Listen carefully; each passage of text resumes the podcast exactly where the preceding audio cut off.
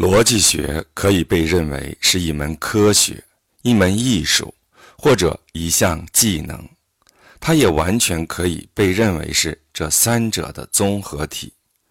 逻辑学必须有其自身的基本原理，用来规定它的范围，指引它的方向。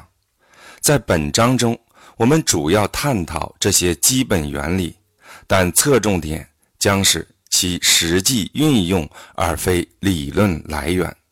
我们的目的是让你吸收理论的精华，把它变成你的第二本能，随时应用到生活中，而无需刻意的去想理论。英国唯物主义哲学家约翰·洛克说：“逻辑是对思想的剖析，基本原理。”任何科学都是由包含基本原理的知识组成的。任何科学的基本原理都是这门科学赖以建立的最基础的事实，在此基础上才能衍生出其他的各项活动。逻辑学作为一门科学，同样有它的基本原理，但是逻辑学的特别之处在于它的基本原理。不仅是关于逻辑学本身的，而且和所有的科学都有关系。事实上，逻辑学的覆盖范围更为广泛，这是因为它适用于人类理性的因果推理。尽管有时人们并不运用逻辑来思考，也就是说，逻辑学的基本原理和人类理性的基本原理是一致的。逻辑学人类理性的基本原理有四个，在此我们最关心的是矛盾律，但是为了行文方便，还是先来看看其他三个原理吧。同一律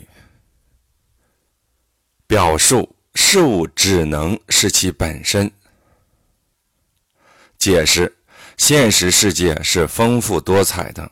它由不计其数的个体所组成，并且每个个体都是独一无二的。一个事物只能是其本身，而不能是其他什么事物。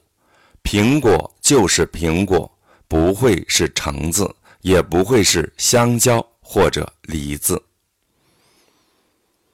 排中律表述。对于任何事物，在一定条件下的判断都要有明确的是或非，不存在中间状态。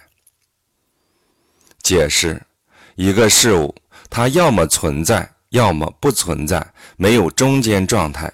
桌上有一盏灯，这句话要么是真，要么是假，没有别的可能。我们或许要问：变化过程中的事物怎么解释？介于是与不是过程中的中间状态存在吗？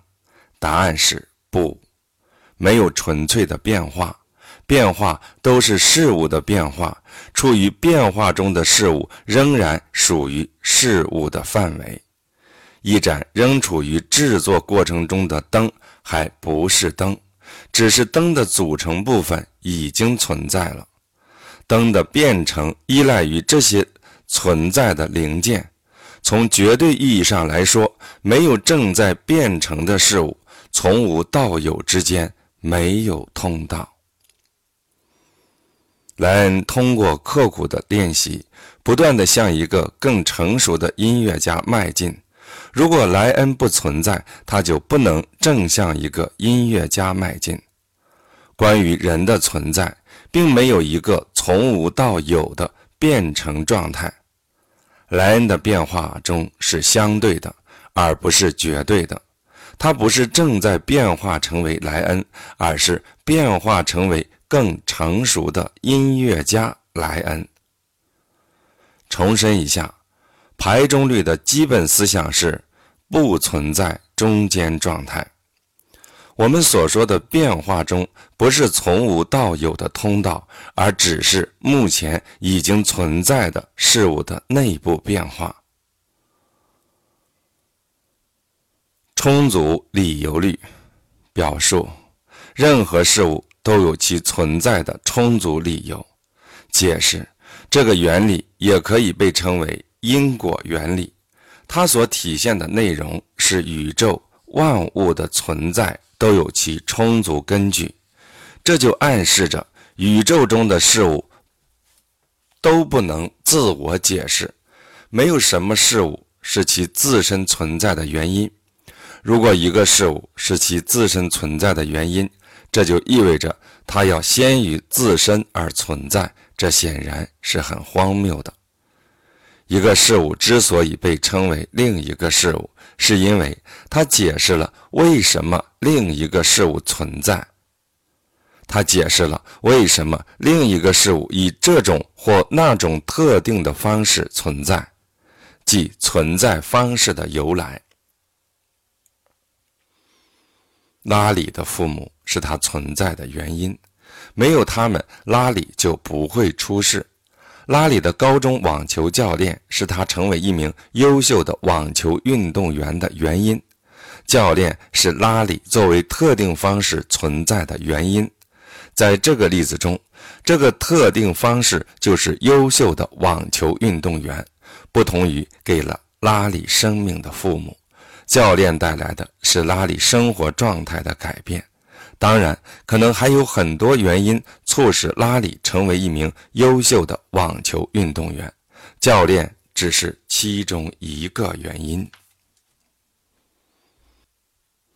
矛盾律表述，在同一时刻，某个事物不可能在同一方面既是这样又不是这样。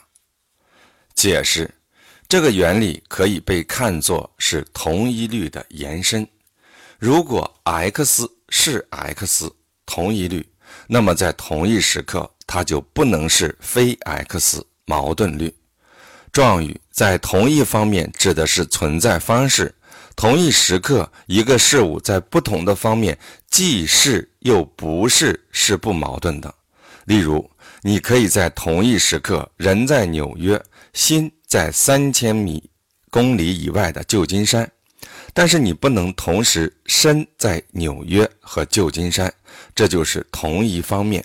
针对同一事物，如果出现两个完全相反的命题，则它们是矛盾的。例如，汉密尔顿是华盛顿的内阁成员，B. 汉密尔顿不是华盛顿的内阁成员。这两个命题不能同时成立。如果一个成立，另一个必不成立；反之亦然。如我们所知，A 是正确的，则 B 是错误的。英文单词中的矛盾衍生自拉丁文的两个词根“相反的”和“讲话”，其含义就是自身反对自身，因为。他所描述的一些东西不符合客观事物的本身情况，因此避免矛盾就是避免谬误。如果说逻辑学的第一要务是反映真相，那么很明显，消除真相的对立面是最重要的事情。有时我们会深陷于矛盾而不自知，这是因为我们忽略了它所代表的客观事物。如果我们可以不为此疏忽负责，那么深陷矛盾可以原谅；但是，如果我们要对某个重要的事物做出深思熟虑的论断，就必须确认事件的真相是什么。这就可以联系到前文提过的全神贯注的重要性。有时，我们会有一些自相矛盾的看法，并且自己也知道这一点。至少在某种较深的意识层面上是如此。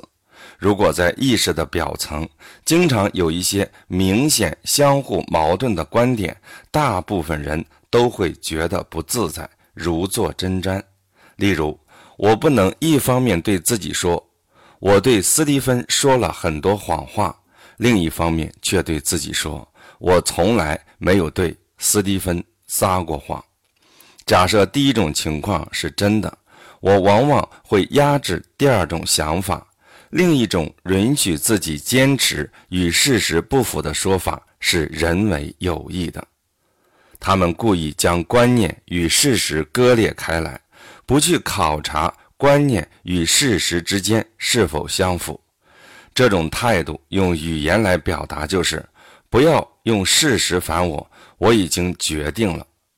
这种脑力活动无需太多的理性思考，显而易见，逻辑在这里也完全没有用武之地。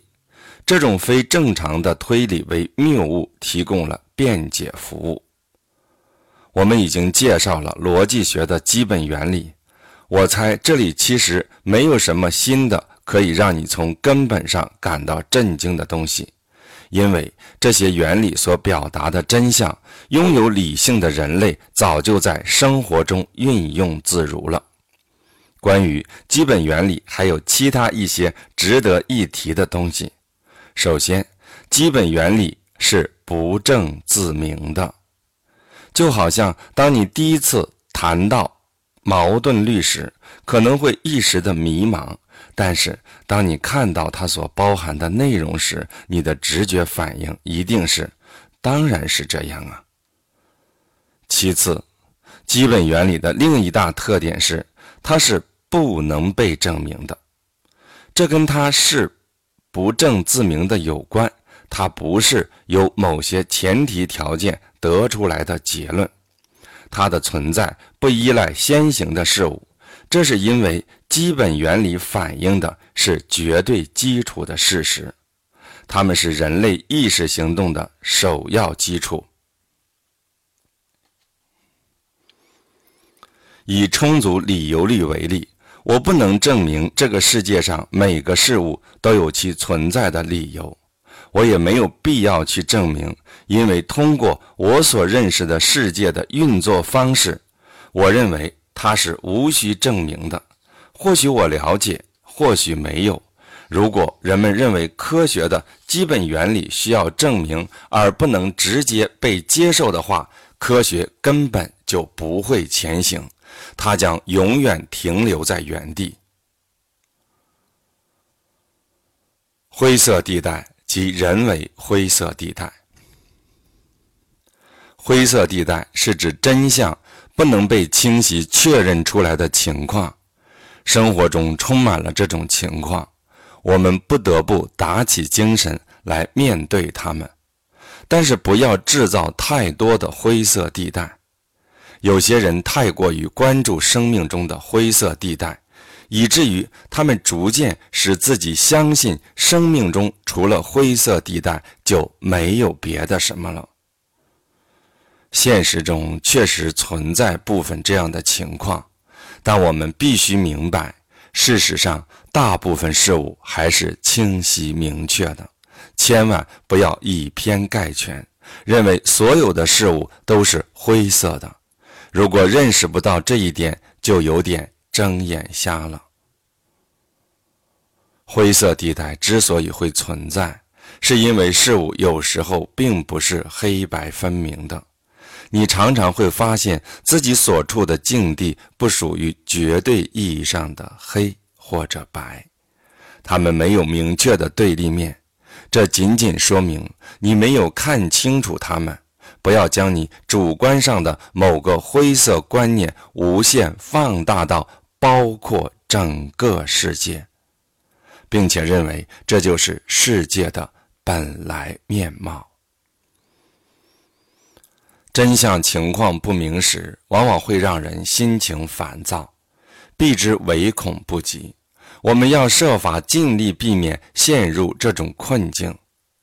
但是，当你陷入了不确定的泥潭时，也不能丧失信心。要明白。或许现在你不能弄明白事物的真相，但是不确定的情况之所以可能出现，正是因为我们曾经有过确定性的经验。这里所体现的原理是：负面只有在正面已知的情况下，才可以被确认为负面；负面只有在正面已知的情况下。才可以被确认为负面。我们这里的负面就是不确定，因此你可以知道确定是真实存在的。如果确定是可能的，那么你目前所不明白的事物，最终总会水落石出。理论上来说，克服目前经历的模糊状态，从而到达真相的那一天，总是存在的。万物终有其根源，充足理由律告诉我们，事物的存在不是偶然的，它们都有其自身的根源。我们不尽知每个事物存在的理由，但我们知道它们的存在都有理由。作为理性动物，我们用相当一部分精力来探寻这些理由。我们想知道为什么事物会是这样的。从理论上来看，关于本源的知识是非常让人感到振奋的，因为知其所以然，才可以更深刻地理解它们。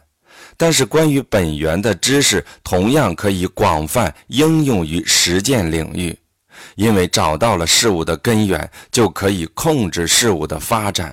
控制事物所带来的影响，这是有许多例子可以证明的。例如，我们确定某种细菌是引发某种疾病的原因，那么我们就可以通过消灭细菌的方式来达到消除疾病的目的。在探寻事物根源的过程中，我们一般从其结果开始。我们面对这样或那样的现象、一个事物、一个事件等，并需要为之做出解释。毫无疑问的是，我们面对的是客观事物；有疑问的是，这些事物是如何形成的。我们所做的探寻工作遵循如下原则：每一个原因与其结果之间必然存在着根本的相似之处。这就是说，所谓原因，它必能导致我们所观察到的结果，并将在结果上留下其特定的印记。每一个结果在一定程度上都将反映出其根源的特性。这有什么实践意义呢？当我在探寻某个原因的时候，我不能直接知道产生了某种结果的原因是什么，但是我可以通过面前的结果得到关于它的间接知识。